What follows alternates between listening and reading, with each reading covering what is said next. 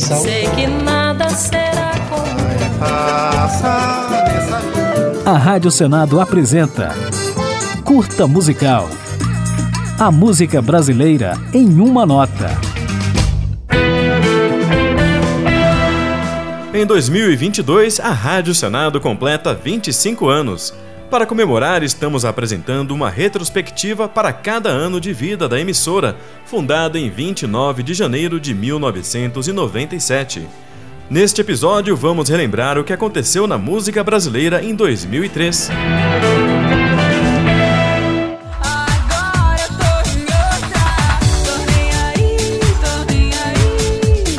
2003, teve a cantora Luca com a música Tô Nem Aí liderando as paradas, que contou também com sucessos de KLB, Ruge, Kelly Key e da boy band Bros, formada no programa Popstars do SBT. Sim, sim,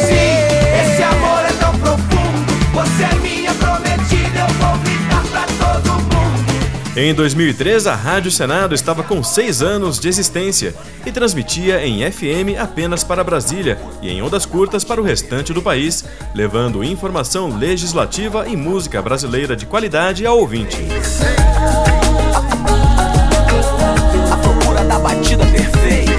Um dos destaques de 2003 foi o elogiado disco A Procura da Batida Perfeita, no qual Marcelo D2 misturou hip hop e samba, e teve ainda o álbum Ventura, do Los Hermanos, considerado pela crítica e por muitos fãs o melhor da banda. Eu que já não quero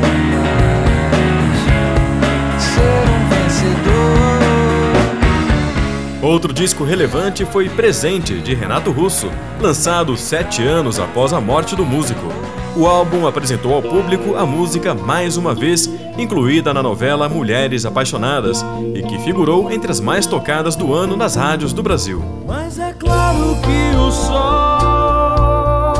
vai voltar amanhã. E 2003 também foi marcado por grandes perdas, com as mortes do rapper Sabotage, da cantora Celi Campelo, do poeta e letrista Wally Salomão e do músico vanguardista Itamar Assunção.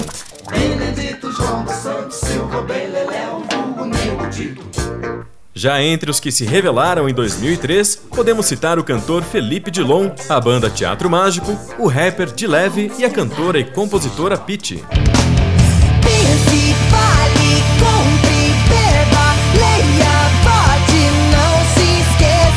Outro grande surgimento daquele ano foi a cantora Maria Rita, que iniciou a carreira musical com o peso de ser filha de Elis Regina, uma das maiores vozes da MPB. Agora, para encerrar esta retrospectiva de 25 anos da Rádio Senado, ficaremos com um trecho de A Festa, faixa de abertura do álbum de estreia de Maria Rita, lançado em 2003. O teu corpo moreno